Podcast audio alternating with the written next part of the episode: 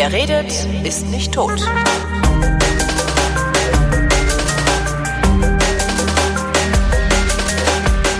Michael Hölzen ist ein Kollege von mir bei Radio 1 und der kam letztens an und erzählte, oh, ja, ein Boot gekauft. So äh, kling drei ich, ja? Ja, so klingst du, genau, genau. Murmel, murmel, murmel. Ja, ein Boot gekauft, dann ja, drei Monate segeln. Und ich so, nee, erzähl. Hallo Hölzi, Hi, grüß dich. erzähl. Okay, Äh. wo fangen wir an? Wie kommst du überhaupt auf die Idee, drei Monate segeln zu gehen? Ja, das ist äh, im Grunde genommen der Tatsache geschuldet. Tatsächlich, das ist altersbedingt, äh, weil ich will äh, eine Tour machen, da kommen wir dann ja noch dazu, äh, von der ich glaube, dass es ganz gut ist, wenn man da physisch noch einigermaßen beisammen ist. Psychisch auch, aber äh, in erster Linie physisch. Wie alt bist du? Äh, ich bin 55. Ich werde jetzt im September 56 und ähm, habe dann gedacht, also du willst diese Tour unbedingt machen. Ich habe vor 14 Jahren angefangen zu segeln und äh, da war nach relativ kurzer Zeit klar, dass das voll mein Ding ist. Also ich bin da wirklich, sage ich auch immer so und stimmt auch, ich bin da voll drauf hängen geblieben. Und ähm, das ist jetzt alles 15 Jahre her. Und dann vor sieben, acht Jahren kam dann dieser, diese Idee auf, ähm, mal oben rumzufahren, also im Mittelmeer, in der Karibik, da war ich überall. Das war Der alles. feine Herr. Ja, ja, ja. Also ganz Äh, schlimm. Was heißt überhaupt angefangen zu segeln? Also so wie man sich das vorstellt, hier so Segelschule kaputt und dann irgendwie über den Schwilosee geschippert? FU Berlin. Also Ja. ich habe einen Segelkurs gemacht an der FU Berlin bei Erhard Zimmermann. Das war mein Segellehrer. Dessen Lieblingsspruch lautete Learning by Doing. Also wenn du dann den Baum. Aua. genau. Und äh, da habe ich es gelernt ähm, und äh, ich weiß noch genau, in der dritten Stunde, äh, man musste dann immer die Boote fertig machen und dann durfte man die ins Wasser lassen. Und ich war jedes Mal, wenn ich da war, an diesem Steg am Wannsee, ne, dann war ich immer der Erste, der mit seinem Boot da stand, ne, weil ich einfach so schon so Bock hatte. Ne. Sein Boot, das heißt, du hast dir ein Boot gekauft und dann nee, das Segeln nee, nee, du hast, äh, du machst diesen Kurs, diesen, äh, diesen, diesen Lehrgang, an, an dessen Ende dann der Segelschein binnen steht. Das sind zehn Termine. Und an jedem Termin kriegst du halt ein Boot zugewiesen, so, so eine Jolle. Und die musst du dann natürlich aufregen, also die Segel anschlagen, das ganze Programm. Und dann hast du diese auf dem Wagen, dann fährst du auf den Steg und dann sagt der Segellehrer, so, jetzt könnt ihr da rein. Ne? Der Slipwagen. Der Slipwagen, genau, du kennst dich aus. Ich habe einen Sportbootführerschein binnen und ärgere mich, also den habe ich seit fast 20 Jahren und ärgere mich seit fast 20 Jahren, dass ich den Segelschein nicht mitgemacht habe. Ja, Wahrscheinlich sitze ich deswegen auch nur hier. Ja, das, äh, vielleicht solltest du drüber nachdenken, den noch nachzumachen. Du bist ja auch noch jung und dynamisch. Also Danke. im, im Grunde genommen, äh, und beim dritten Termin, äh, da war viel Wind, ne? da, dann dachte ich, oh Mann, ich will da raus, ich will da raus. Ne? Und dann sind wir quasi, wenn ich da heute drüber nachdenke, lache ich total.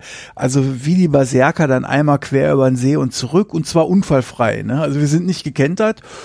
Und der Segellehrer dachte, sagte dann auch schon zu mir, naja, also ich glaube, du bist so ein Kandidat, du, bei dir wird das nicht passieren, weil das passiert tatsächlich wohl relativ häufig, dass Leute den Schein machen Ja. und dann aber nicht die Traute haben, den nächsten Schritt zu gehen, nämlich alles in die eigene Hand zu nehmen. Ja. Und da meinte er damals prophetisch, bei dir wird das nicht passieren und so war es eben auch. Und ich bin, ähm, habe dann wirklich angefangen, mir Bücher zu kaufen, ähm, habe alle möglichen Boote ausprobiert. Wie geht das? Also alle möglichen Boote. Also du hast einen Segelschein gehabt, dann Ja. war noch ein Rest Sommer.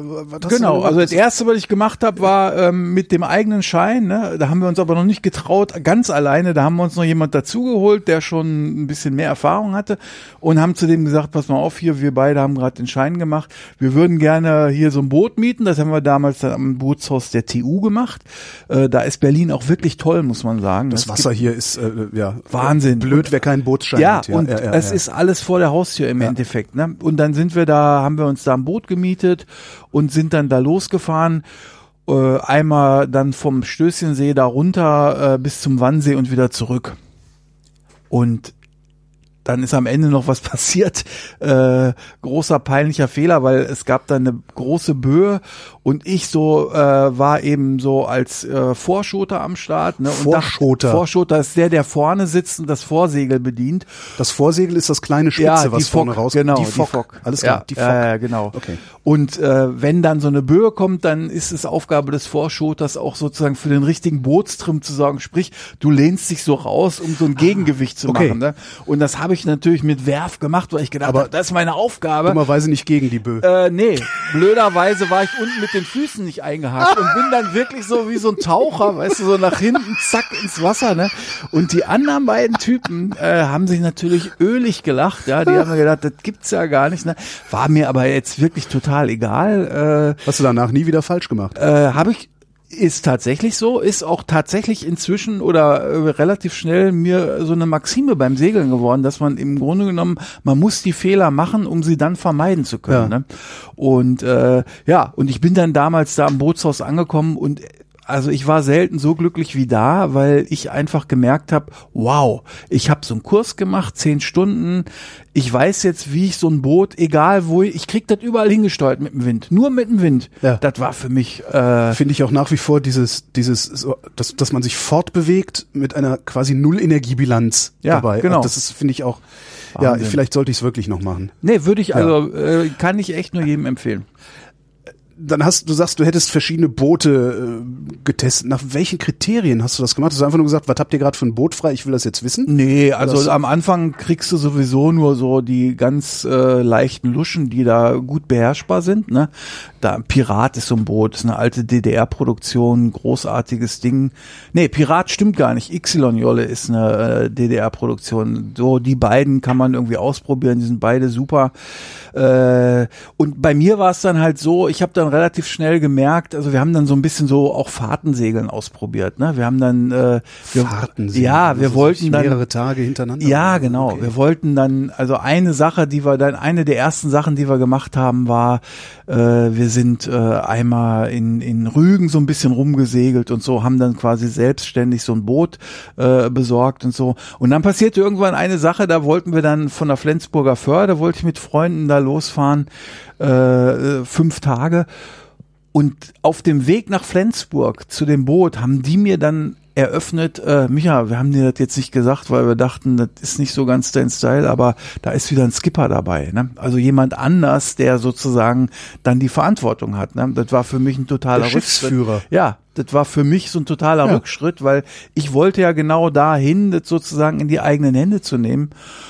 Und da habe ich dann so gedacht, das ist jetzt nicht euer Ernst. Ich war wirklich kurz davor auszusteigen, ne, weil ich das blöd fand. Einfach. Aber ist doch eigentlich total nett. Du machst fünf Tage Segelurlaub und ein anderer hat die Verantwortung. Ja, das findest du vielleicht nett. Ich fand das scheiße und zwar aus folgendem Grund, äh, weil jeder hat natürlich das beim Segeln ganz normal seine eigene Vorstellung, wie er denn da durch die Gegend segeln will. Ne? Und meine, mein großer Traum damals war einfach, ich fahre mit so einem Boot mit Freunden los und dann anker ich in irgendeiner Bucht und dann habe ich da abends meine Ruhe und kann dann da abends grillen und kochen und dies und das und äh, Spaß haben und am nächsten Morgen segelt man weiter. Die meisten Leute beim Segeln, die ich am Anfang kennengelernt habe, die sind aber so drauf, die wollten dann abends immer in den Hafen. Und da hatte ich überhaupt keinen Bock drauf. Okay. Ich finde Hafen total bescheuert. Außer zum Kacken.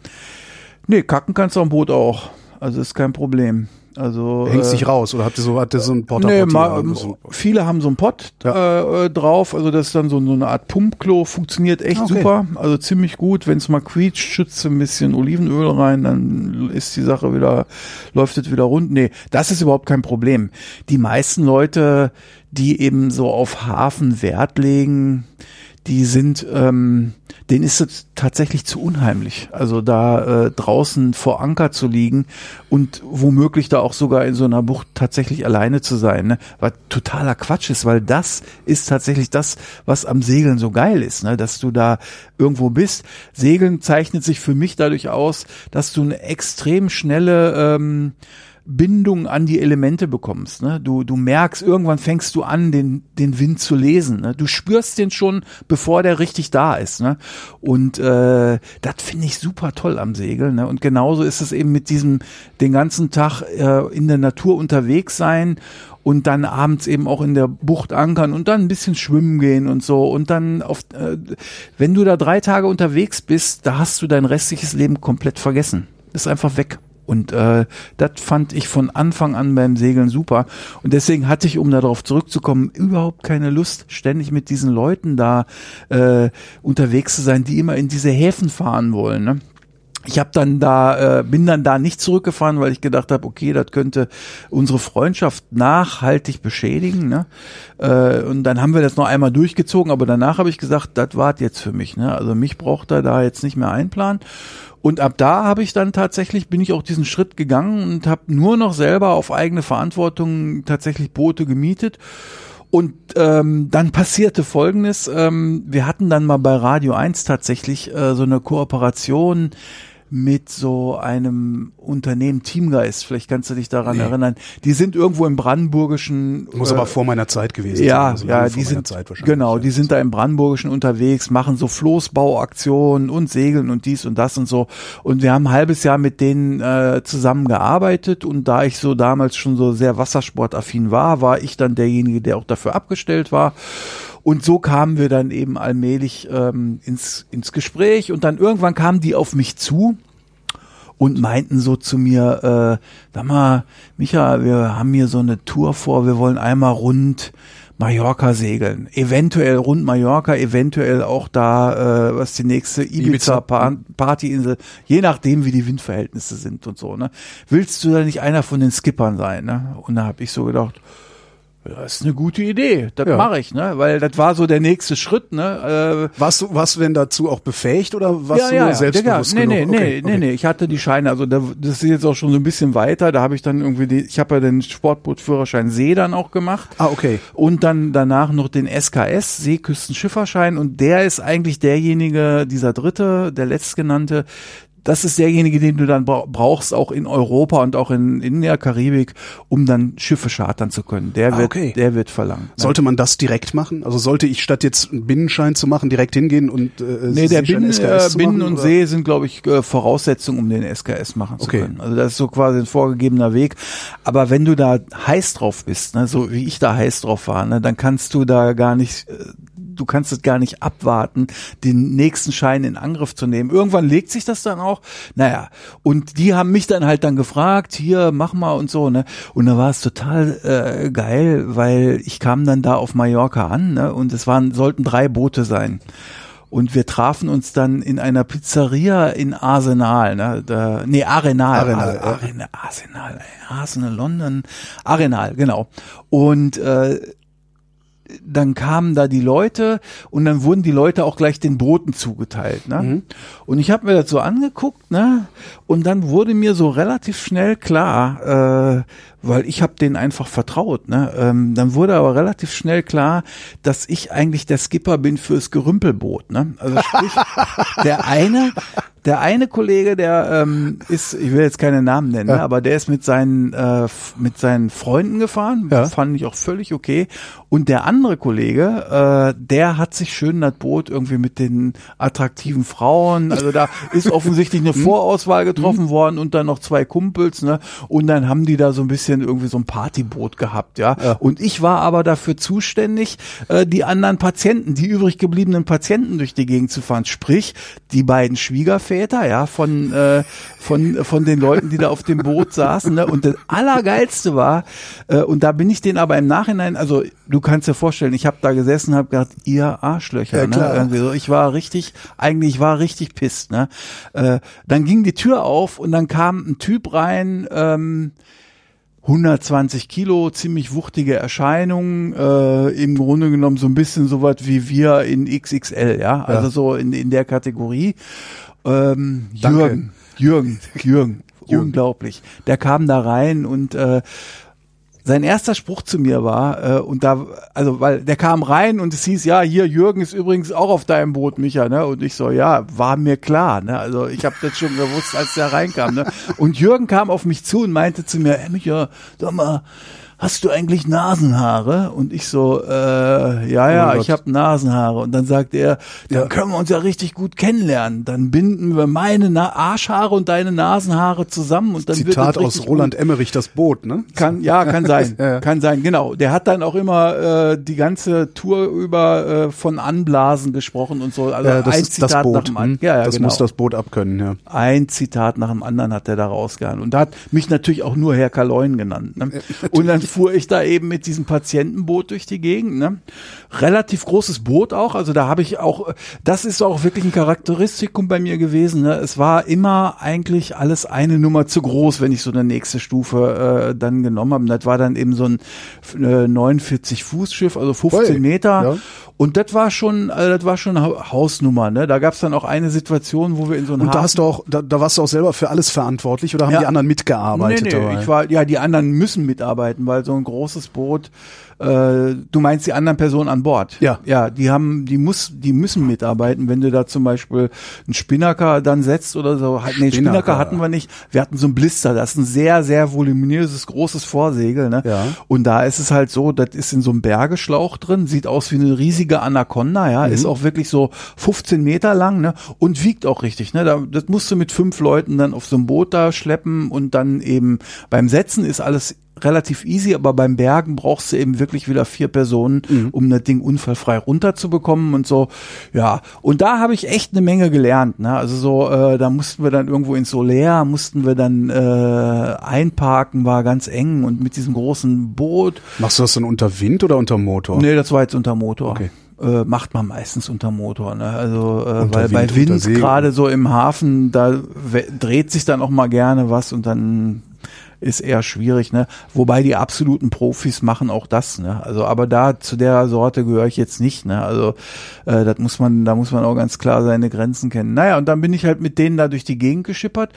Und dieser Jürgen, der war insofern cool, weil der war auch total angepisst, ne? Weil der nämlich im Grunde genommen von diesen, von dieser Firma total über den Tisch gezogen worden ist, ne? Die haben ihm da 700 90 Euro abgeknüpft und er hatte nicht mal Bettwäsche. Also weißt Okay. du, und da hat der so gedacht, ihr, was ist denn das für ein Turn, ja? Und Ja. hat dann wirklich von morgens bis abends und er hatte so eine sehr, äh, sehr lustige Art, das so rüberzubringen. Ne? Er erzählt, wie er die verklagen wird und was da alles irgendwie für, also und wir haben, der hat das wirklich morgens beim Frühstück schon geschafft, dass wir da unten äh, in dem Salon saßen ja, und uns die Bäuche gehalten haben. Ne? Und das Geile ist, er hat's auch tatsächlich alles gemacht. Ne? Und er hat das Geld auch wiederbekommen. Ja? Super. Irgendwie so. Und der Jürgen, der, den fand ich dann, den habe ich dann äh, so ins Herz geschlossen, auch wenn der Auftakt jetzt vielleicht Ja. so ein bisschen unglücklich war dass ich dann äh, zu ihm sagte so, nee, der kam dann auf mich zu und meinte dann, meinte er zu mir, "Ey, aber Micha, ja, mit so einem Einrumpfboot, das ist doch unter Tage segeln, das bringt doch nichts, da musst du immer da unten rumhocken und so, ne? Ich hab da mal eine Idee, ne? Und dann stellte sich raus, der hatte eine Freundin, äh, die mit der er zusammen zur Schule gegangen war. Ähm, und die saß äh, irgendwo in Hagen, genau, äh, und die hatte ähm, so Multihall-Charter, also die hat Katamarane verschartert. Ne? Und da hat er zu mir gesagt, äh, könntest du dir das auch vorstellen, mal so ein, dass wir so ein Katamaran chartern und damit mal rumfahren? Ne? Da wäre ich jetzt so ehrlich gesagt gar nicht drauf gekommen. Und dann habe ich so gedacht, ach, warum eigentlich nicht? Dann hat uns die äh, Freundin auch noch wirklich ein sehr interessantes Angebot gemacht, einen ziemlich guten Katamaran auf Sardinien, La Maddalena Archipel da oben. Äh, und da sind wir dann hingefahren und haben so ein Ding eine Woche lang ausprobiert. Ne? Und das war wirklich eine Offenbarung, ne? weil das war nochmal, das war nochmal noch mal was anderes gewesen, weil so ein Katamaran, der hat keine Krängung, deswegen kann man sich da Krängung ist äh, n- äh, Neigung, Neigung. in Längsrichtung. äh, ja, in ja, Längsrichtung, ja. weil man äh, Rechts, durch Neigung, Winddruck, ne? Also genau. jedes normale Segelboot hat dann ja sozusagen neigt sich dann zu einer Seite und äh, das hat ein Katamaran eben eher mehr nicht und er hat eben extrem großes Platzangebot, ne? Äh, und das war dann im Grunde genommen, da war mir klar, also wenn du so ein bisschen mit Freunden durch die Gegend fahren willst und einfach ähm, die Tatsache genießen willst, dass du da auf dem Wasser unterwegs bist und mit denen abends zusammenhocken willst, dann ist ein Katamaran das Nonplusultra. Ne? Da hast du hinten im Grunde genommen eine riesige Fläche.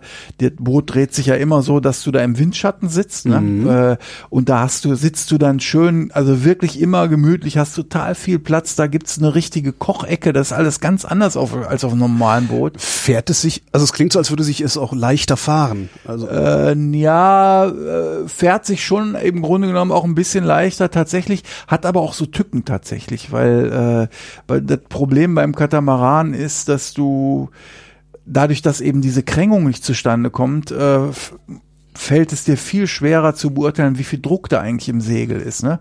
Äh, weil diese äh, bei einem bei so einem Sportkatamaran, so wo nur zwei Leute drauf fahren, da ist es relativ klar, der, Der neigt sich dann, dann ja. aus dem Wasser, Ja. ne?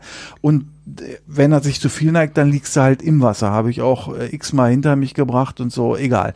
Wie, Und du bei bist so, auch Sportkatamaran gefahren oder mit dem Ja, Reisekatamaran? ja, ja, ja, auch, Ich äh, du den hab- Reisekatamaran umgeschmissen. Ne? Nee, nee, äh, das schafft man nicht. Die, Okay. Also da reißt vorher der Mast, Mhm. ne? also bricht der Mast. Aber das ist so das, wo man dann so ein bisschen Erfahrungswerte sammeln muss, merkt man dann meistens irgendwie daran, dass die, du hast ja dann so zwei so Seile, die Wanden, die den Baum quasi in äh, Längsrichtung halten. Mhm. Äh, und dann, wenn da zu viel Druck im Segel ist, dann fängt das eine, die sind total unter Spannung im Ruhezustand. Und wenn da zu viel Druck in, drin ist, fängt dann so die, dieses Lehwand an zu schlackern wie Hölle. Ja. Und da merkst du irgendwie, okay, da ist viel zu viel Segelfläche, wir müssen das jetzt mal runternehmen. Lee für die Hörerschaft die windabgewandte Seite. ja, guter Mann. Ne? Guter Mann. Spuck's in Lee, geht's in See. Genau. Und so ist dann die nächste Stufe entstanden. Ne? Ja. Dann haben wir, äh, dann habe ich viele Jahre lang, äh, ich glaube sieben oder acht Jahre lang, haben wir Katamaransegeln gemacht. Also erst einmal äh, rund um Korsika in Wer zwei? Wochen. Äh, ich habe Freunde eingeladen, tatsächlich. Mhm. Also äh, da waren ein paar Arbeitskollegen von Radio 1 mit dabei, mit denen ich auch äh, damals schon befreundet war. Und dann eben Leute aus meinem privaten Umfeld und aus, aus meinem Segelumfeld. Also ich habe das dann alles organisiert, weil ich wollte das unbedingt machen und habe mich auch gefreut, dass andere Leute Interesse dran hatten. Und das hat sich dann eben auch relativ schnell rumgesprochen, dass das immer sehr angenehme Veranstaltungen Das heißt, du waren. hast das Boot gechartert Ja. äh, und die Leute haben irgendwie was in den Hut geworfen, sind da hingekommen und durften mitziehen. Genau. Also und man du hat- hast dir darüber praktisch den Urlaub dann auch finanziert. Äh, nee, also nicht. die ersten. Hätte ich gemacht. Ja, nee, also ich habe die, äh, die, es war immer so, ich habe irgendwie, also was ich nicht gemacht habe, äh, ich habe, äh, ich habe immer gesagt, ich zahle nichts in die Bordkasse rein, ne? Also Ja. weil äh, das ist nämlich tatsächlich so gewesen, also die ersten Jahre tatsächlich. Ähm, wenn du verantwortlich bist dafür, dann schläfst du eben auch dementsprechend schlecht. Ne? Also Ja. du liegst vor Anker, was super ist, aber wenn du da liegst, dann hast du natürlich immer so ein bisschen auch ein Ohr am Boot. Ne? Und Hm. Hoffentlich fällt der Kleine nicht besoffen von. alles Mögliche Ja, klar, oder ne? schleift der Anker oder wie auch immer. Ne? Und äh, da hat man dann so mit der Zeit dann so seine Systematik entwickelt, wie man einen etwas tieferen Schlaf noch so bekommt. Aber es war schon die ersten Jahre tatsächlich so, dass ich dann am Ende so eines Urlaubes physisch total am Ende war. Okay. Also richtig alle. Ne? Also weil man eben von morgens bis abends immer so gemacht und getan hat. Das fand ich aber nicht schlimm. Das äh, viel schönere, der viel schönere Effekt war, dass ich eben dann, es waren zwei Wochen immer und die zwei Wochen war ich eben auch wirklich weg aus meinem normalen Leben. Ne? Und das habe ich so genossen am Segel und das genieße ich eigentlich bis heute, dass man äh, wirklich du lässt dein normales Leben hinter dir. Das ist, das spielt dann keine Rolle mehr, weil du bist dazu gezwungen, dich auf das, was da passiert, einzulassen. Selbst wenn nichts los ist, wenn auch äh, totale Flaute ist, musst du halt überlegen, okay, wie komme ich jetzt weiter und äh, immer auch darauf vorbereitet sein, dass vielleicht doch irgendwas schiefgehen kann und so, weil das, das habe ich beim Segeln auch tatsächlich gelernt. Die Sachen kommen immer aus dem Nichts. Immer. Also nie, es war nie so, dass ich irgendwas angedeutet hätte oder so, ne, sondern immer, bom, dann war es da, ne, ist irgendwas gerissen oder so, egal. Ja, und dann haben wir eben viele, viele Jahre diese, ähm, diese Katamaran-Touren gemacht, sieben oder acht. Ähm, erst Korsika, was wunderschön war. Korsika war ein absoluter Traum. Und dann sind wir gewechselt in die Ägäis und das war auch großartig. Ne? Also Griechenland, die Griechen, einfach was für ein geiles Volk. Ne? Also unglaublich äh, gastfreundlich, tolle Inseln und dann eben noch die Ägäis mit dem Meltemis und Windsystem, ne? also so Hä? wie Mistral. Was für ein Windsystem. Meltemi heißt das. Das ist, ähm, das entsteht äh, dadurch, dass du über Europa, über Zentraleuropa hast du ein Hochdruckgebiet und dann äh, über der Türkei äh, eher so ein Tiefdruckgebiet und dann entsteht so eine Rinne und dann bläst da halt so ein Nordwind. Also der, und der bläst ziemlich konstant, also immer so mit vier, fünf Windstärken. Also wenn du da in der Ägäis unterwegs bist, musst du dir eigentlich um Wind keine Gedanken machen. Eher im Sinne vielleicht von, oh, heute ist ein bisschen viel Wind, so. Ne? Also ähm, und deswegen hat es so einen unglaublichen Spaß gemacht, da zu segeln. Die die, die Inseln sind ein absoluter Traum. Ne? Also da habe ich Orte gesehen, wo ich wirklich gedacht habe, die gibt's in Europa nicht mehr. Wir sind einmal in so eine Bucht da rein, haben da den Anker geworfen, sind dann äh, bei untergehender Sonne an den Strand gefahren und da war ein Restaurant, da hat der Typ äh, die Tische in den Sand gestellt und dann hast du irgendwie mit den Füßen im Wasser auch rumgespielt und hast dann da dein Seafood gegessen. Ne? Absolut genial. In Südostasien findet man sowas noch, aber, Ja, aber, aber in Europa? Europa, nicht. Nee, also wüsste ich auch nicht. Ja, das, und das fand ich, äh, das fand ich schon ziemlich gut. Ja, und dann habe ich, äh, habe ich das viele Jahre gemacht. Also ja, es ist viele Jahre klingt jetzt so sieben oder acht Jahre. Und dann irgendwann hatte ich so das Gefühl, ja, pff, jetzt hat sich das so ein bisschen. Also wir waren dann letztes Jahr in der Karibik. Das war auch noch mal äh, aus ganz anderen Gründen natürlich ein wirklich ein Highlight. Ganz toll. Also äh, da war echt unglaublich viel Schönes dabei und ähm, dann habe ich aber so gedacht, ich will mal wieder was machen, was mich auch segeltechnisch herausfordert. Ne? Und da wurde dann diese Idee wieder rausgekramt. Was ich mich die ganze Zeit frage, ist, warum hast du das Segeln nicht zu deinem Leben gemacht? Warum bist du beim Radio geblieben und nicht Skipper geworden? Also erstmal, da, da gibt es irgendwie das relativ einfach erklärt. Also ich finde meinen Radiojob super. Hm. Ich arbeite jetzt seit 25 Jahren in dem Metier in ganz unterschiedlichen Funktionen und ähm, mir hat das immer Spaß gemacht. Ich finde das einfach ein tolles Medium. Äh, ist ja jetzt auch der Grund, warum wir hier sitzen und zusammen quatschen, ne? weil wir beide wissen, dass äh, Quatschen auch wirklich in der Lage ist, eine große Nähe zu erzeugen und das fand ich immer toll. Also ich finde das als Medium super. Das ist der eine Teil und der andere Teil ist, ähm, und das habe ich eben dann auch gemerkt, ähm, solange du mit Freunden unterwegs bist, ne, ist das alles irgendwie ganz easy, ne? Wenn du dann aber äh, sozusagen das professionell machst, ne, bist dann bist, Kunden dann bist du unterwegs. ein Dienstleister, Ja. ne? Und das verändert alles, ne? Ja. Also und das habe ich eben bei dieser Mallorca-Geschichte tatsächlich auch gemerkt. Da war ich nämlich auch im Grunde genommen ja für einige Leute auf dem Boot der Dienstleister von Teamgeist, der hier dieses Boot durch die Gegend fährt und so. Und da habe ich einfach keine Lust drauf. Ja. Das ist irgendwie so, das, äh, weißt du, bei diesen Booten, zum Beispiel bei Katamaranen, das bringt's dann auch noch mal ganz gut auf den Punkt, weißt du, ich brauche da keinen Luxus an Bord und so, ne? aber die Skipperkabine beim Katamaran ist vorne so ein kleines Loch, ne? Also äh, das ist nämlich dann so, dass diese Katamarane oft von Leuten geschartert werden, die dann so einen Skipper gleich mitchartern, ne? Der verdient dann seine 200, 300 Euro am Tag wohnt aber da vorne in diesem in diesem Loch drin. Ne? Also der ist sozusagen, wenn man dann abends vor Anker äh, liegt, dann ist dessen einzige Aufgabe möglichst non-existent an Bord zu sein. Ne? Ja, okay. äh, weil er bezahlt ja das Boot nicht, sondern Ja. die anderen, die wollen dann das Boot für sich haben und da so ein bisschen womöglich dann auch noch repräsentabel in der Bucht liegen und so. Ne? Und das, da hatte ich überhaupt keine Lust drauf. Hm. Das war, äh, ich habe da wirklich drüber nachgedacht, klar. Also äh, und ich habe auch mehrere mehrere Male so ein bisschen weiter gedacht, aber ich bin immer relativ schnell zu dem Ergebnis gekommen. Äh, lasst es so wie es ist, ist eigentlich viel geiler. Und ein eigenes Boot? So am Wannsee? Äh, ich habe ja jetzt ein eigenes Boot tatsächlich. Ich meine ein anderes. Irgendein so. anderes. Also hast du irgendwann gesagt, ich kaufe mir ein Boot, weil das war so auch meine Idee damals vor 20 Jahren. Ja, ich dachte, ich meine, einen Bootsführerschein, dann kaufe ich mir ein Boot. Davon Ja. habe ich dann auch ganz schnell Abstand genommen, weil die Folgekosten sind. Ja, das, das äh, Aber das- ich stehe auch nicht so sehr drauf wie du. Nee, aber äh, ein Boot war, äh, also hätte ich schon Bock drauf gehabt, tatsächlich. Also äh, das hast du schon richtig eingeschätzt, weil da dran rumfummeln und das so ein bisschen so nach seinen eigenen Wünschen dann auch äh, ausbauen und so. Da hätte ich groß, äh, große Freude dran, aber es, es zwei Sachen haben dagegen gesprochen. Das erste ist, dass du äh, du hast halt das Problem, du brauchst einen Verein. Äh, ist einfach so. Du brauchst einen Verein, du brauchst die Infrastruktur, die so ein Verein zur Verfügung stellt.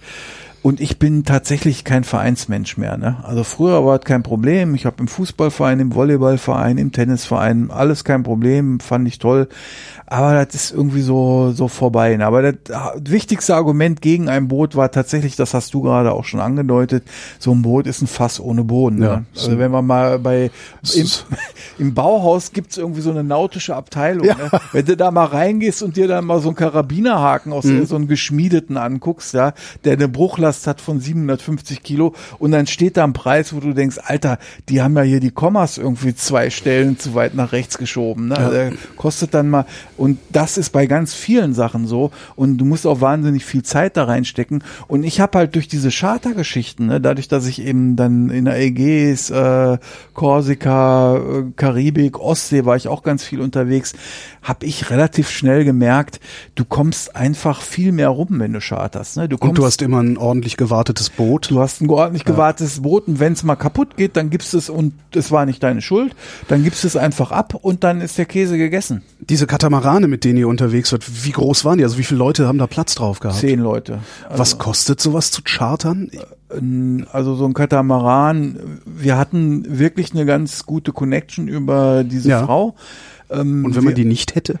Ja, dann wird's ein bisschen teurer. Also du kannst rechnen, irgendwas zwischen dreieinhalb und 4.000 Euro pro Woche kostet so ein Boot. Ne? Wenn Okay. du das dann aber durch zehn Leute teilst, Klar. kommst du da bei 350, 400 Euro aus. Äh, dann kommt da noch ein, äh, pro Woche ein Huni für die Bordkasse dazu mit Proviant und so und das war dann aber Ja. auch. Das heißt, du bist im Grunde genommen so mit fünf 550 äh, Euro bist du so dabei pro Woche.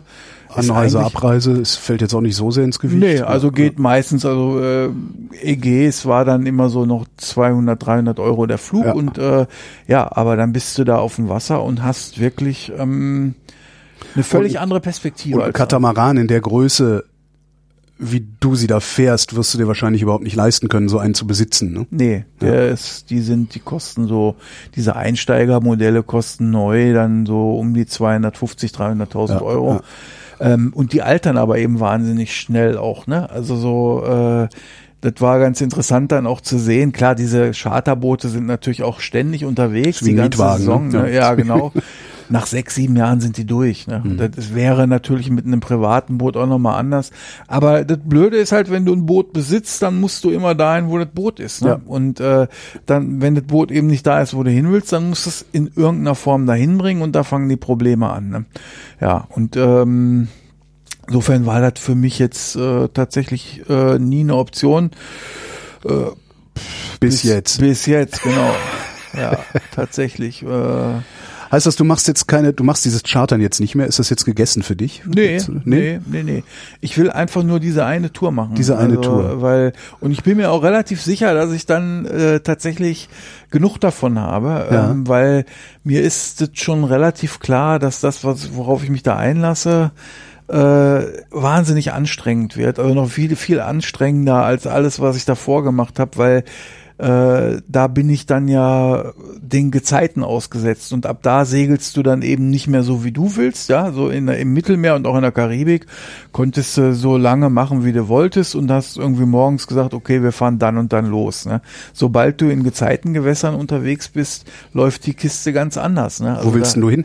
ähm, ich will äh, unser Boot, das wir jetzt gekauft haben vor drei Monaten, was jetzt äh, im April zu Wasser gelassen wird, liegt auf Fehmarn. Und da werden wir äh, Mitte Mai dann losfahren, wenn alles gut geht und durch den NOK fahren, den Nordostseekanal.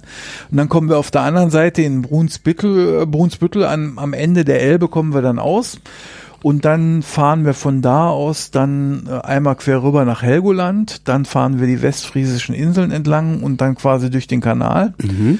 Äh, das wird eine ziemliche Keulerei werden, weil wir da nach Westen wollen und die Hauptwindrichtung in dem Gebiet ist halt aus Westen.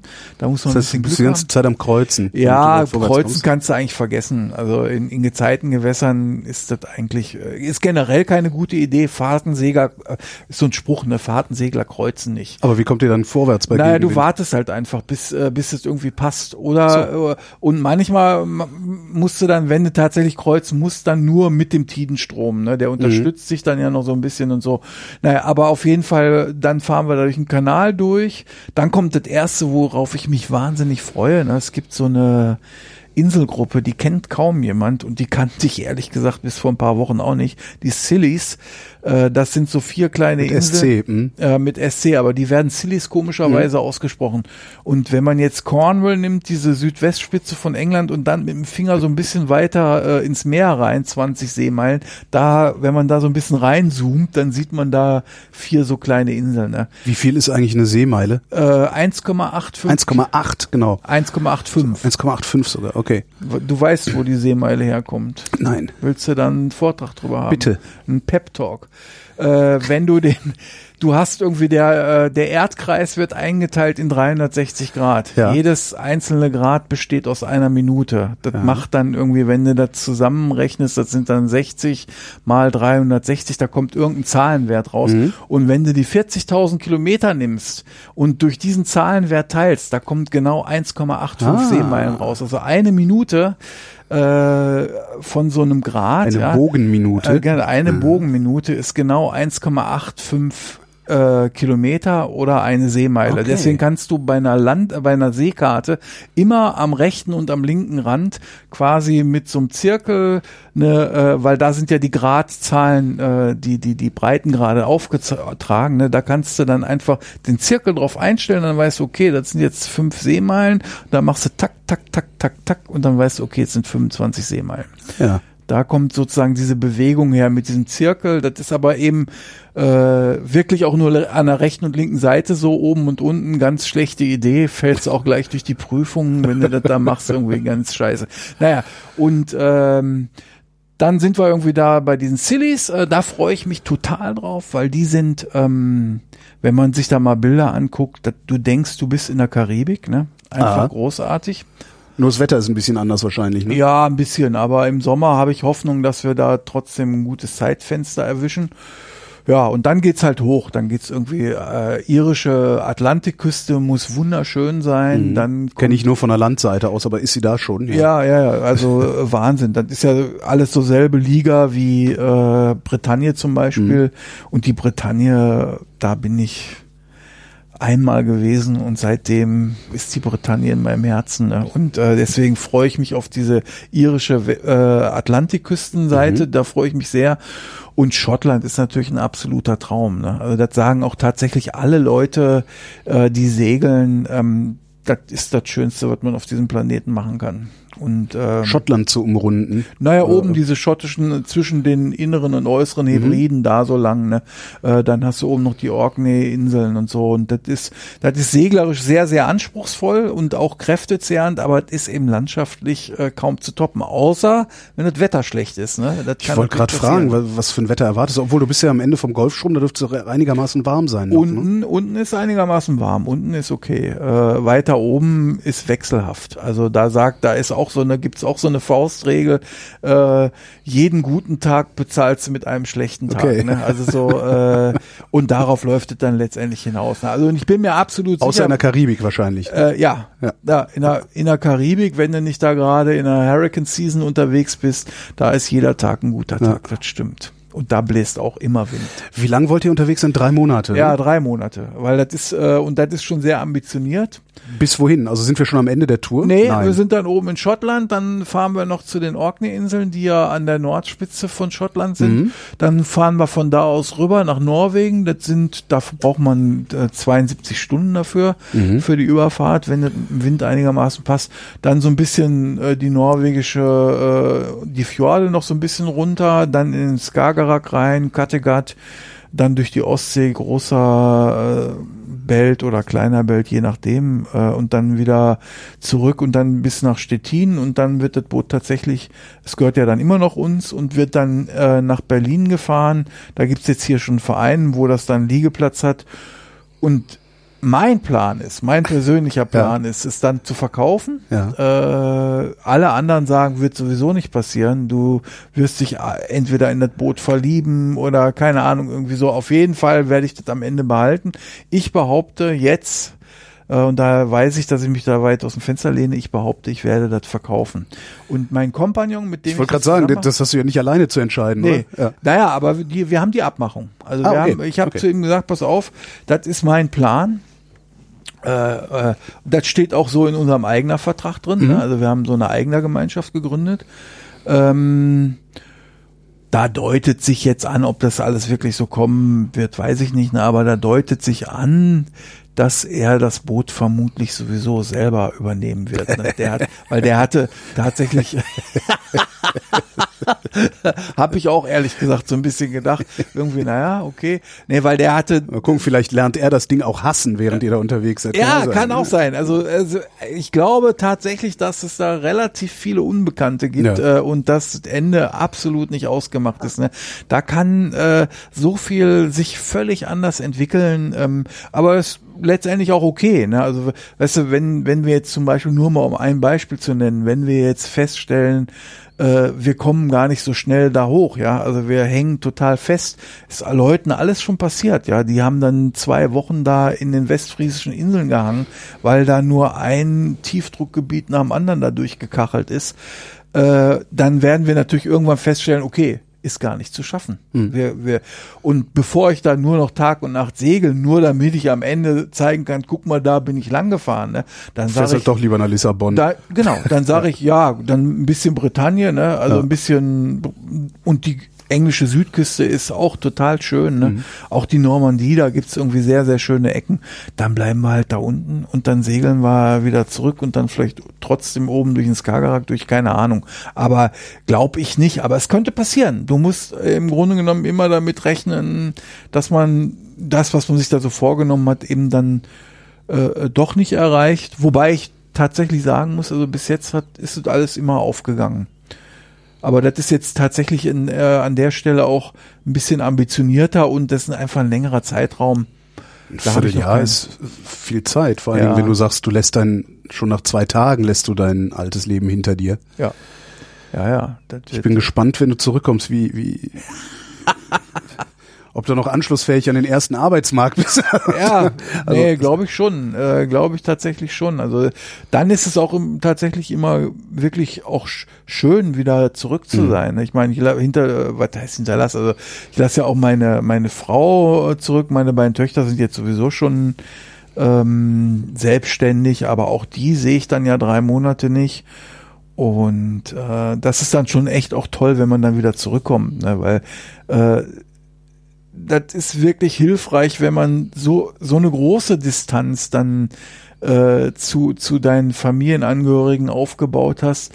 Äh, da wird dir dann auch in dem Moment, wo man sich wieder sieht, ähm, wird dir dann auch so viel klarer, was das eigentlich für ein Geschenk ist, ne? Also so eine Familie zu haben. Und das, äh, das habe ich wirklich tatsächlich ähm, erst durch diese Segeltrips so richtig kapiert. Also das ist, das mag jetzt komisch klingen, ne? aber äh, durch diese große Distanz und dieses irgendwie komplett weg sein, äh, hat man einfach einen viel besseren Überblick bekommen und ähm, das hat äh, tatsächlich da an der Stelle, glaube ich, auch mein Leben so ein bisschen positiv beeinflusst. Ja. Obwohl es nur zwei Wochen waren jeweils. Ja, das ist ja so, äh, wenn ihr Wenn du raus bist, bist du raus, ja. das ist ja. schon so, das, weißt du, das war das, was mir gleich am Anfang in dem ersten Kurs aufgefallen ist. In dem Moment, wo du vom Steg dann ins Boot hüpfst, bist du weg. Mhm. Also dann, äh, und das fand ich schon immer so super. Ne? Dann kommst du nach vier Stunden Kurs, kommst du dann wieder oder vier Stunden irgendwie so eine Jolle da gemietet haben, kommst du wieder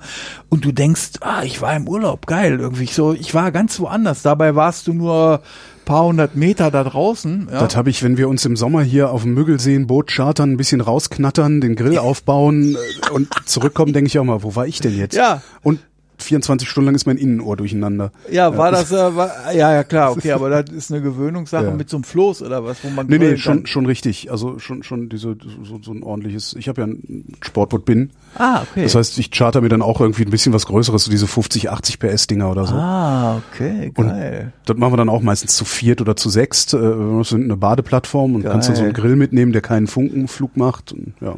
Ja, kannst du mich aber auch mal einladen. Ja, wir machen ein bisschen unterwegs diesen Sommer. Ja, ja. Ah, das klingt auch ganz geil. Also bei so Motorboot. Ja, und das ist dann halt auch so pro Nase ein 50er oder sowas und du bist Ja. halt einen Tag, Tag auf dem Wasser gewesen. ja, Also sensationell. Ja, ja. Wie kauft man ein Boot? Also wie man ein Auto kauft, weiß ich, aber Bei, Im genauso. Grunde genommen Es ist ähnlich. Also Ja. du guckst nach Anzeigen, äh, du hast ein bestimmtes Budget. Äh, hatten wir, also wir haben so Pi mal Daumen gesagt, okay, wir haben 20.000 Euro zur Verfügung. Max. Äh, dafür kriegt man jetzt nicht wahnsinnig viel. Ne? Also äh, und dann haben wir eben Anzeigen studiert und wir haben tatsächlich auch so ein paar Seelenverkäufer uns dann angeguckt. Äh, will ich jetzt gar nicht alles im Detail beschreiben, aber Aber ich will das im Detail hören. ja, ich habe, wir haben also, wir haben echt richtige Kaschemmen teilweise gesehen. Ne? Also äh, das ist ja dann immer so, die Leute, das wie beim Autokauf auch. Ne, da gibt's auch Leute, die versuchen, dir einen totalen Schrotthaufen zu verkaufen. Cockpit-Spray auf die Reifen. Ja, genau. Und irgendwie so wie Osmose, nee, gibt es hier nicht und so. Ne? Also Osmose ist so das Schlimmste, was dir bei einem Boot passieren kann. Das ist quasi, wenn sozusagen die Schutzschicht äh, dieses von so einem GFK-Rumpf, die sind ja meistens heute aus GFK, wenn das kaputt ist, dann dringt da Wasser ein und dieses Wasser zersetzt so allmählich dieses GFK. Ne? Das heißt, das fängt an, so Blasen zu werfen Ja. und dann kriegt dieses Material eben strukturelles Problem und das kann dann dazu führen, Das ist irgendwann mittendrin ein Stück rausbricht. ja, genau, dann zack, auf einmal ist der Kiel weg oder so. Ne? Also äh, das, man kann das auch erkennen, aber man muss es eben auch wissen. Das ist genauso wie beim Auto auch. Da gibt's auch an tragenden Teilen Roststellen. Da pinselt man da ein bisschen drüber und dann jemand, der da nicht genau hinguckt und mal ein bisschen gegenklopft oder so, ne, der kriegt's nicht mit. Und das gibt's beim Bootkauf auch. Und solche Sachen haben wir dann auch erlebt. Aber wir haben dann relativ schnell tatsächlich äh, ein Boot entdeckt bei eBay Kleinanzeigen, ne, wo sonst, ich bin da absoluter Profi inzwischen, ne, ähm, in das eben auf Fehmarn lag und bei eBay Kleinanzeigen gilt sowieso und beim Bootskauf wahrscheinlich auch. Ich habe da auch er- erste Erfahrungen sam sammeln müssen, äh, aber ich habe dann da angerufen und da war dann die Frau des Eigentümers da und ich habe mit der telefoniert und ich habe so das geht dir vermutlich ja auch so, da wenn man so im, im sprechenden Gewerbe unterwegs ist, kriegt man ja so relativ gutes Gefühl dafür, wenn man mit Leuten telefoniert, wie ist jemand drauf, ne? Ist der, ist der ehrlich, ist der offen, hat der was zu verbergen und so, ist das eine Quatschtante, ist der, äh, äh, ist der kongruent so in seiner, in, in dem, was er da so macht. Und äh, bei der Frau hatte ich sofort das Gefühl, oh, die ist, ähm, die ist solide, die ist, äh, das, das stimmt einfach. Die war nett, die war angenehm, die hat nicht versucht, mich zu belabern und so. Und da habe ich gedacht, das klingt erstmal gut. Die äh, Anzeige war sowieso gut. Das Boot hatte so ein paar Features, die wir unbedingt haben wollten. Zum Beispiel so eine Eberspecher Standheizung.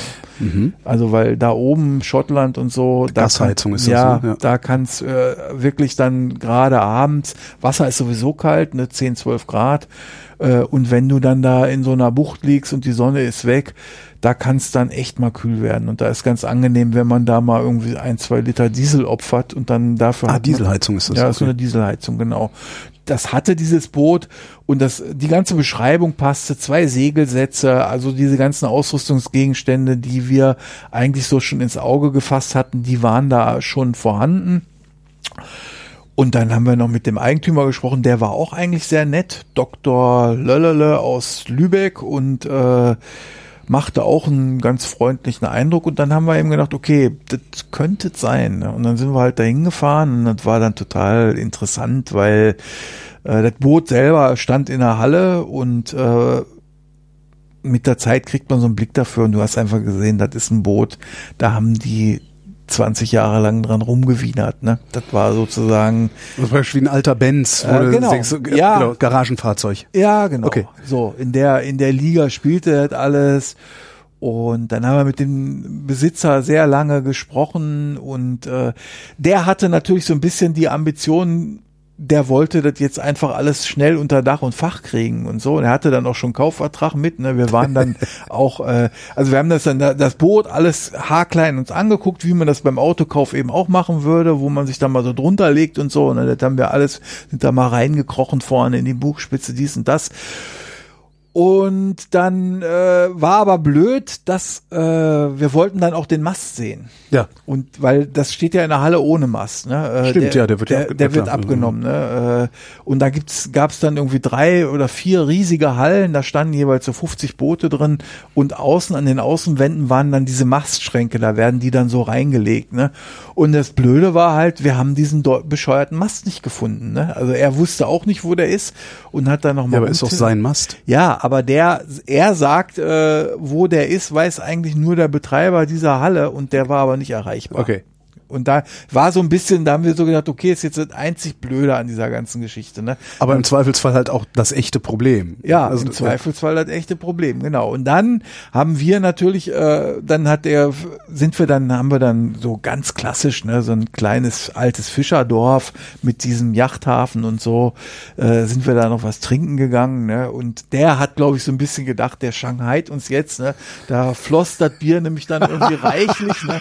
Und irgendwann meint, äh, jetzt komm her, Butter bei die Fische, hier ist der Kaufvertrag und so. Ne? Dann haben wir den, ihm aber dann gleich gesagt, äh, pff, das kannst du echt vergessen, ne? Also da, ähm, also erstmal der Kaufvertrag sowieso nicht, also weil der, äh, der ist uns zu schlicht, ne? Also das war wirklich so ein Kaufvertrag, äh, im Grunde genommen, als wenn du ein Auto kaufen würdest, wie besehen und nicht Probe gefahren. Ja, Ja, okay. irgendwie so, wo ich so denke, na okay, bei 20.000 Euro ist für mich jetzt wirklich viel Geld, ne? Und äh, das war mir dann alles, äh, habe ich mich nicht wohl mitgefühlt, Laurens auch nicht und äh, haben wir ihm dann relativ schnell zu verstehen gegeben und den Mast haben wir auch nicht gesehen, auch so ein bisschen, hm. naja, und dann äh, hat er das dann auch relativ schnell sich davon verabschiedet, aber eben uns auch geglaubt, dass wir äh, doch Interesse haben. Dann hat er uns noch mit zu sich nach Hause gefahren äh, in, wie hieß das nochmal? Timmendorfer Strand, genau Uh, ganz schönes Haus Mhm. auch, ne, war ja Doktor und so, äh, also wirklich schönes Haus. Da haben sie uns die Segelsätze noch gezeigt, auch die waren irgendwie, wo ich so dachte, okay, das passt alles zu der Beschreibung, das stimmte alles. Mhm. Ne? Also wie gesagt, das mit dem Mast fand ich nicht so schlimm. Dann sind wir wieder zurückgefahren äh, mit dem Zug und haben dann einen neuen Vertrag aufgesetzt, wo wir eben dann so eine Klausel noch eingebaut haben, dass das Boot quasi, also die Bootsübernahme sozusagen erst am Tag, wo das zu Wasser gelassen wird, abgeschlossen wird. Ne? Also sprich, wir haben dem Dreiviertel des Kaufpreises dann bezahlt. Wir haben das dann auch noch runtergehandelt ne, und haben dann äh, sind dann bei 16,5 gelandet wir haben dann so überlegt, äh, wir, wir, wir, wir äh, übernehmen das Boot und äh, wenn da noch irgendwelche Sachen sind, die total bescheuert sind, dann äh, werde ich das auf jeden Fall so machen, dass wir dann irgendwie noch eine Preisminderung machen können oder irgendwas in der Richtung. Ja. Ne? Und das, das war dann so ein bisschen, da haben wir dann so hin und her verhandelt und so und das hat er dann aber auch eingesehen. Ja, und dann haben wir äh, den Kaufvertrag unterschrieben, denkwürdiger Moment, ne? Und äh, jetzt bin ich seit ja knapp drei Monaten Besitzer eines Bootes. Äh, was da eigentlich auch sowas wie einen Fahrzeugbrief, wenn wir die Autoanalogie Analogie schon nehmen? ja, also den habe ich gerade äh, gestern zugeschickt bekommen, der internationale Bootsschein. Mal schauen möchten. Ah Den ja. beantragst du dann, also das ist so eine Art Messbrief. Und den musst du dann auch vorlegen, wenn du die, das Boot anmeldest bei einer Versicherung und so. Die wollen dann auch diese, Papiere haben. Genau, wie du sagst, wie ein Fahrzeugschein. ne? Mhm. Und ähm, 9,15 Meter. ja, Das ist gar nicht groß. nee, das ist eine Nussschale tatsächlich. Also man Ich hätte gedacht, dass du jetzt auch mit so, einem- mit so, einem, was weiß ich, so, so, so, so für 20.000 40, Euro. 40 Fuß Ding oder sowas da ankommst. So. Nee, nee. Äh, ist ein relativ kleines Boot, Mhm. aber damit sind auch schon Leute über den Atlantik gesegelt, ist kein Problem. Und Aber da werdet ihr zu zweit drauf wohnen dann drei ja, Monate zu lang. zweit und dann manchmal auch zu dritt oder zu viert. Da kommen dann auch tatsächlich Leute dazu, die Interesse bekundet haben, da mitzufahren. Ähm, und das machen wir auch, weil wir natürlich die Aussicht, dass wir uns da nur sehen, ja, also so zu zweit, ist ein bisschen gruselig. Filterblase. Ja, ist einfach gruselig, ne? Äh, Habe ich tatsächlich überhaupt keine Lust drauf. Und äh, Laurenz auch nicht, da sind wir auch wirklich ganz offen und es wird ist auf der psychologischen Ebene sowieso klar, da wird's auch mal knallen und so, ne? Also äh, das ist gar keine Frage. Aber es gehört dazu. Das ist halt Teil. Wie viel Platz habt ihr denn dann da? Ist es überhaupt, ist, ist die gesamte Länge des Bootes dann Kajüte oder wie muss ich ja, mir das vorstellen? Also du hast vorne so eine Bugkajüte in der Spitze quasi, ne? Also Mhm. das ist quasi so mehr oder weniger so ein dreieckiger Raum. Da kann man aber ziemlich äh, geräumig zu zweit schlafen. Also da sind, ist so eine Matratze, also da kann man zu zweit ganz gut schlafen. Äh, dann gibt's so eine Art Durchgang. Da ist dann auf der linken Seite die Toilette, auf der rechten Seite ist äh, so ein bisschen Schrank, wo man so sein Zeugs reinräumen kann und so. Äh, und dann kommt der Salon mit dem Tisch. Da gibt's einen Tisch. Dann gibt's links und rechts quasi an Backbord und an Steuerbord jeweils so eine Sitzbank. Die lässt sich dann auch noch so klappen, dass dadurch auch noch mal zwei Schlafplätze entstehen. Und dann hast du dahinter dann den Navi-Tisch, äh, wo dann eben Funkgerät und der ganze Kram ist. Und hinten gibt's dann auch noch mal so, so, so, so, so Einschübe. Also du könntest theoretisch sogar mit sechs Leuten auf dem Boot pennen. Das heißt, ihr müsst auch nicht zusammen in einem Raum schlafen, Nö, äh, sondern nö. könnt euch äh, getrennte Schlafzimmer ja, sozusagen. also teilweise wird es so sein, dass wir in einem Raum schlafen müssen, wenn wir dann Besuch haben. Ja. Ne? Aber äh, im Normal so sein, dass der eine an der Pinne oben sitzt und steuert und der andere versucht gerade so ein bisschen zu pennen. Ne? Also äh, wie gesagt, dieses Gezeitensegeln ist so ein bisschen anders. Da muss man quasi immer die günstigen Zeitfenster dann nutzen, Mhm. ne? um dann vorwärts zu kommen. Und das bedeutet dann eben auch, dass man das so ein bisschen ökonomisch so ähm, organisieren muss, dass jeder so ein bisschen ja Schlaf bekommt einfach. Ja. Naja, und das, äh, das Boot lassen wir jetzt dann im, äh, im, im April zu Wasser. Da bin ich total gespannt drauf, weil da sich sozusagen erweisen wird, Ob's schwimmt. äh, ob es schwimmt, ne, genau, und ob sozusagen die ganze Idee eigentlich äh, realistisch ist, ja. Also das wird sich eigentlich erst da. Bis jetzt habe ich, ähm, das ist ja das Coole auch beim Segeln, ne. Äh, ich bereite solche Reisen dann schon mental natürlich immer lange vorher schon vor, ne. Äh, welche Literatur brauche ich noch, welche Kartensätze, äh, das ganze Programm, äh, dann auch Sachen, äh, an die man normalerweise eben nicht denken muss. Brauchen wir Medikamente? Das, also das ist sehr komplex, ne, was man da so alles sich dann organisieren muss. Und äh, diese Beschäftigung aber, aber damit, was man so alles so braucht, ist im Grunde genommen schon Teil des Urlaubs. Ne? Also es, äh, Aber es ist trotzdem irreal, weil ja, erst wenn das Ding zu Wasser gelassen wird, genau. ja, Es geht, es geht alles davon aus, äh, dass dieses Boot ähm, auch Stimmt. funktionsfähig sein wird. Und ähm, aber ich habe da überhaupt keine Bedenken, ehrlich gesagt. Also weil äh, der Voreigentümer ist, glaube ich, ein ziemlich koscherer Typ und der war auch jetzt. Wir mussten zwischenzeitlich viele Sachen noch organisieren. Ne? Also nur mal um ein Beispiel zu nennen, da ist eine Funkanlage drin. Ne? Für diese Funk, diese Funkanlage hat so eine MMSI-Nummer. Ne? Äh, das ist äh, quasi wie eine Telefonnummer. Äh, die ist sozusagen gebunden an den, der der Betreiber dieser Funkstelle ist. Ne? Ja. Äh, wenn der das Boot jetzt verkauft, der, der hat's verkauft, der hat es auch abgemeldet, hat dann mir auch gesagt, der Voreigentümer, oh scheiße, ich habe es schon abgemeldet und so. War dann aber nicht schlimm. Dann haben wir in äh, Hamburg bei der Bundesnetzagentur angerufen und dann habe ich gesagt, äh, sorry, ich bin der neue Besitzer von der und der Nummer hier. Äh, kann ich das irgendwie ähm, noch organisieren? Und dann Und wir wissen ja alle, wie schwer es ist, seine Telefonnummer mitzunehmen. ne? ja, und das war aber in dem Fall tatsächlich nach fünf Tagen. Der dann kommt hier so ein Wisch Bundesrepublik Deutschland Bundesnetzagentur, ja, Zuteilungsurkunde, ja. Ui. Und da ist jetzt sozusagen diese MMSI-Nummer Maritime Mobile Service ID, ne, ist dafür steht's, äh, die gehört jetzt mir. Und dann brauche ich nichts um. Das ist nämlich so, diese Geräte, das äh, ist nicht so wie beim Telefon, wo du quasi immer neue Nummern reinmachen kannst, sondern du hast genau eine. Ne? Du kaufst das Ding neu, dann machst du diese Nummer rein und wenn du kann man, man kann die nachher noch ändern, aber das kann nur ein Service-Dings machen. Ne? Und ich bin wirklich, du bist ja wahrscheinlich auch so ein, Fr ein Frickler, ne? Äh, ich mag das ja, solche Sachen zu hacken, ne? Also so, und aber da habe ich mir die Zähne ausgebissen, ne? Da gibt's einfach nix im Internet, ne? Also ich meine, gut, ich war jetzt zugegebenermaßen nicht im Darknet unterwegs, ja, Ja, gut, irgendwann äh, rechtfertigt der Aufwand auch den Erlös nicht mehr. Ja, war dann auch egal, weil ich ja über die Bund Genau. Bundesnetzagentur dann sozusagen den völlig legalen Weg eingeschlagen bin ne? und ähm, das Ding dann einfach auf meinen Namen hab übertragen lassen. Ne? Und so hast du eben ganz viele Sachen, diese ganze Versicherung. Ne? Dann wollten wir eine Bootsversicherung abschließen. So gibt's eben auch wie beim Auto, die Analogie ist wirklich frappierend, gibt's dann auch eine Kaskoversicherung. Ja, wenn der Kahn absäuft, dann zahlt die Versicherung. Da haben die aber, bei denen wir das beantragt haben, nach ein paar Tagen sich zurückgemeldet und meinten, sorry, euer Boot ist über 40 Jahre alt, stimmt auch, ist Baujahr 78, ist also 41 Jahre alt, ne? Versichern wir nicht, ne? Machen wir nicht. Ähm, gut, mussten wir uns eine andere Versicherung suchen. So ne? Oldtimer-Versicherung. Ja, nee, wir haben jetzt eine, eine ganz normale Versicherung gefunden, die, die damit kein Problem haben. Aber das ist halt, manche Versicherungen, die wollen dann ein Zertifikat haben, dass die Wanden und dies und das mal irgendwann ausgewechselt wurde, eben noch nicht 40 Jahre alt ist, sondern zwischendurch mal gewechselt wurde und so. Die und Wanden. diese Seitenteile, die den Mast halten, diese, Ah ja, die, die, äh, die da so seitlich abgespannt sind, das nennt man Wanden. Stimmt, hatten wir vorhin schon mal. Ja, die den- genau, Ja, die den, den- Katamaran. Äh, äh, Ja, ja, genau.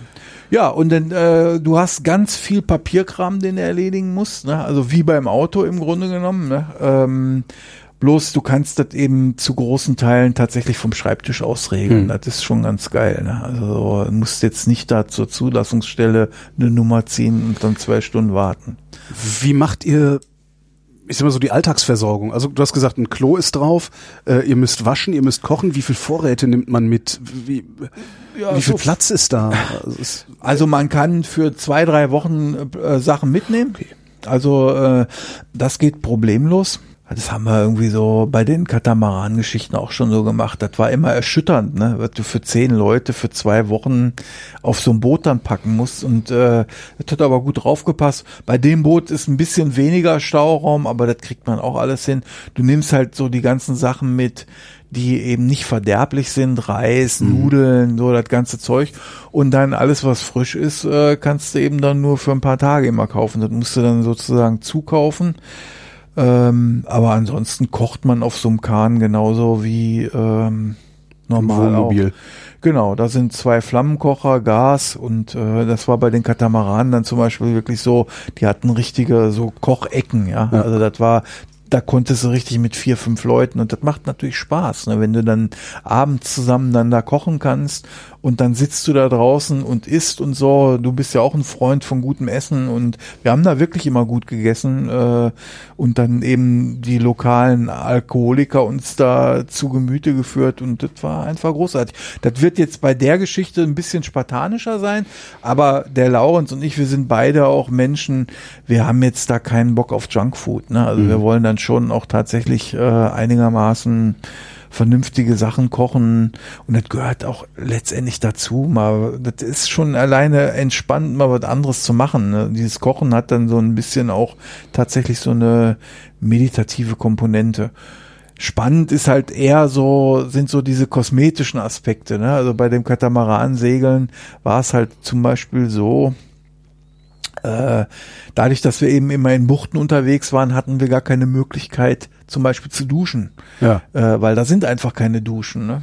Und wenn du aber jeden Tag sowieso schwimmen gehst, brauchst du das eigentlich auch gar nicht. Ne? Also gab zwei, drei Leute, die so ein bisschen Probleme mit Salzwasser hatten. Die durften dann ab und zu auch mal mit Süßwasser so ein bisschen abduschen, aber das ist ein kostbares Gut. Äh, das ist wirklich so. Ne? Also das ist ja auch Mhm. Gleich, wie viel, wie viel Frischwasser habt ihr an Bord? äh, naja, jetzt bei unserer Nussschale haben wir tatsächlich, da ist ein Tank drin, das ist sehr großzügig bemessen mit 120 Litern. Das Hey. ist, äh, das ist für zwei Personen super. Ne? Ja. Also äh, das reicht auch wirklich einigermaßen, ist aber ungewöhnlich, hat der nachträglich einbauen lassen.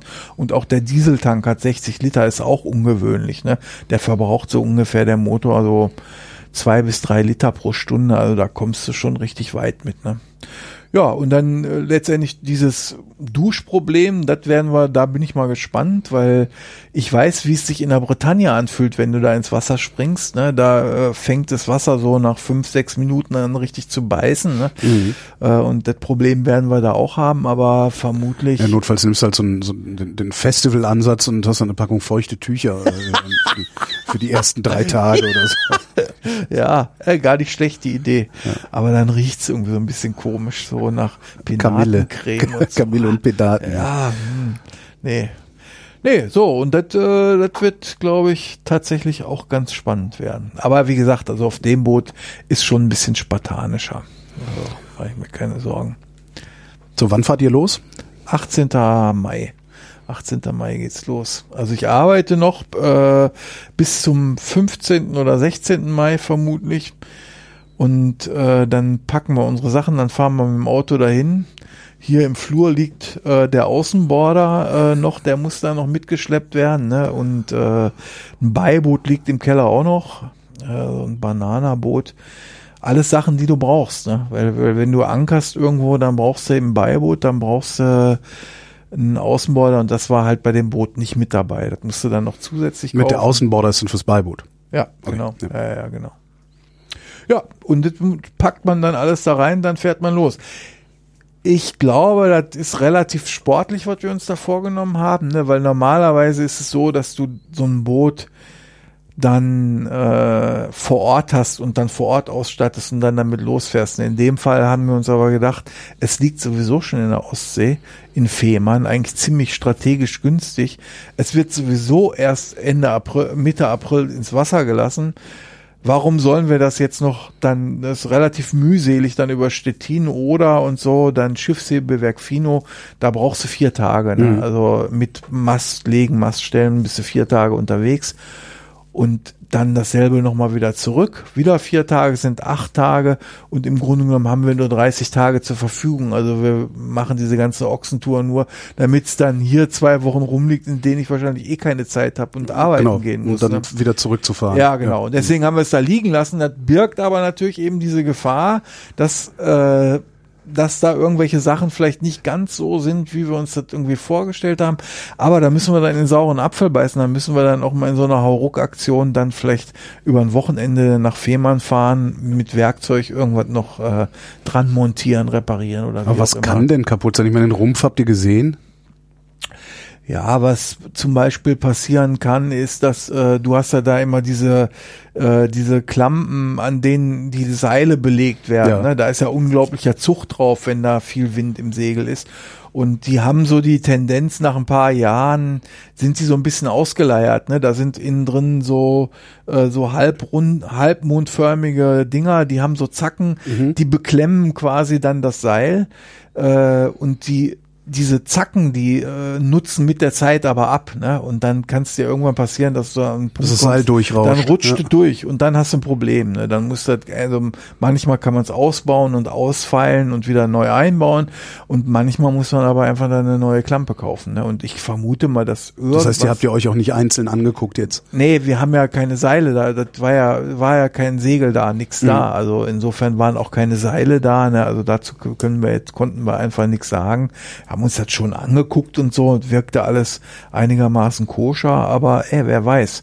Weißt du, auch so, äh, ein Boot hat immer neuralgische Punkte, diese Fenster, die klappen, ne? Die sind immer, je älter die werden, desto größer ist die Wahrscheinlichkeit, dass die eben bei viel Wind und dann eben auch dementsprechend Welle, die dann so übers Vordeck läuft, eben nicht ganz dicht sind. Ne? Und das ist dann einfach scheiße, wenn du dann nach einem langen Segeltag unten in deine Koje kommst ja, und alles ist nass, da, Ja. da kotzt du im Strahl. Ne? Also äh, das macht dann keinen Spaß. Ja, Aber wie willst du da die Dichtigkeit überprüfen? Da musst du wirklich mit dem Schlauch dran. Ne? ja, genau. Mit dem Schlauch, Taschenlampe. Extra, gibt's extrem nervige Geschichten, wo Leute wirklich im Grunde genommen jahrelang nach irgendwelchen Lecks gesucht haben, weil das dann manchmal auch so ganz verrückt läuft. Ne? Also da kommst du gar nicht drauf. Ach so, das läuft nicht einfach rein und runter, Nee, sondern genau. okay. Das läuft dann an irgendeiner Kante entlang oder äh, auch schon passiert, läuft an irgendwelchen Kabel, äh, in irgendwelchen Kabelschächten und kommt dann woanders raus. Ne? Wir haben das hier in dem Haus gehabt. Ne? Hier bin ich vor sechs Jahren eingezogen. Äh, und da haben die offensichtlich geschlammt, äh, als die äh, die Dusche eingebaut wurde. Also wir waren davon dann gar nicht betroffen. Aber das war dann zwei Stockwerke tiefer so, dass in in dem Wohnzimmer saßen Leute äh, beim Abendessen und die hatten so eine schöne Lampe über dem Wohnzimmertisch, so eine so eine Glashalbschale, ne? Und irgendwann guckt die Frau so hoch und denkt sich, sag mal, da steht doch Wasser drin in der Schale, ne? Und dann hat sich tatsächlich herausgestellt, dass hier unser, äh, unsere, unsere Duschwanne undicht war, der Abfluss. Mhm. Und dann ist es eben so äh, durch so einen Wartungsschacht gelaufen, dann über so ein Stromkabel in diese Stromkabel rein und unter dem Putz quasi dann in diese. Äh, ich am Arsch. Ja, und das ist bei Booten passiert das ganz, ganz häufig, ne? Also weil äh, da Wasser natürlich noch viel größere Angriffsfläche hat und äh, wobei du das ja dann beim Gebrauchtkauf wahrscheinlich auch merken würdest, weil es ein bisschen muffig riecht drin, oder? Genau, das ist ein ganz guter Punkt. Äh, ist tatsächlich so, das wird dir beim Gebrauchtkauf tatsächlich auch geraten. Geh in so ein Boot rein und verlass dich als erstes auf deine Nase. Ne? Wenn das Ding schimmlig oder ranzig äh, oder muffig riecht, dann kannst du schon mal davon ausgehen, dass es da auf jeden Fall ein Problem gibt. Ne? Und das war eben bei dem Boot überhaupt nicht so. Ne? Äh, der Typ hatte da überall so Dinge aufgestellt, die dann auch so die Luftfeuchtigkeit äh, so rausziehen. Ne? Mhm. Und da hast du eben einfach auch gemerkt, das hat der jede Saison gemacht. Ne? Also wenn, wenn man sich mit dem dann unterhalten hat, wie der das Boot auch gewartet hat, ne? das ist ja unglaublich aufwendig. Ne? Du musst dann äh, quasi Boot nimmst du aus dem Wasser, dann wird muss dieser ganze Kühlkreislauf des Motors entleert werden, da kommt dann so Glycerin rein oder irgend so ein Zeugs, ja, damit das im Winter nicht friert, weil wenn das frieren würde und dann platzen dir in dem Motorblock die Kühlleitung auf, ganz große Scheiße, ne, kannst den Motor echt gleich mhm. wegschmeißen, mhm. das lässt sich nicht mehr reparieren und ähm, da hat man aber gemerkt, bei dem, was er so gesagt hat, alles gut, also, alles easy. Wenn ihr dann losfahrt, hast du dir überlegt, das Ganze auch mit einem eigenen Podcast zu begleiten? Ja. Äh, wie oft willst du den veröffentlichen? Jeden Abend eine Zusammenfassung nee, oder was ist nee, nee, nee, nee, das werde ich auf keinen Fall schaffen. Also das wäre, finde ich, auch totaler Stress. Ne? Meine Idee ist ähm, tatsächlich, ähm, also einmal die Woche so ein, das wären dann eben zwölf Episoden letztendlich. Hm äh, quasi einmal pro Woche so eine Zusammenfassung zu machen. Ne? Was haben wir da erlebt? Also ich will ja zwischendurch auch Atmosphären aufnehmen und auch so Situationen vielleicht so ein bisschen mit einem Mikrofon dokumentieren, die man dann so erlebt und dann quasi so eine Mischform machen. Ne? Also dass man so ein bisschen so erzählt, wie wir jetzt und dann weißt du noch, ist ja das passiert und dann kann man da so ein bisschen was einspielen und so. Ja, so eine Art akustisches Logbuch. Ne? Das ist so die Idee, äh, die ich da so verfolgen will. Ja, da würde ich sagen, Micha, gute Reise. Und grüß mir Laurens, den ich ja auch schon seit ja. über 20 Jahren kenne. Stimmt. Was mir gar nicht klar war, bis du erzählt hast, mit wem du fährst. Ja, das war ein sehr, sehr lustiger Moment. Michael Hölzen, vielen Dank. Danke dir.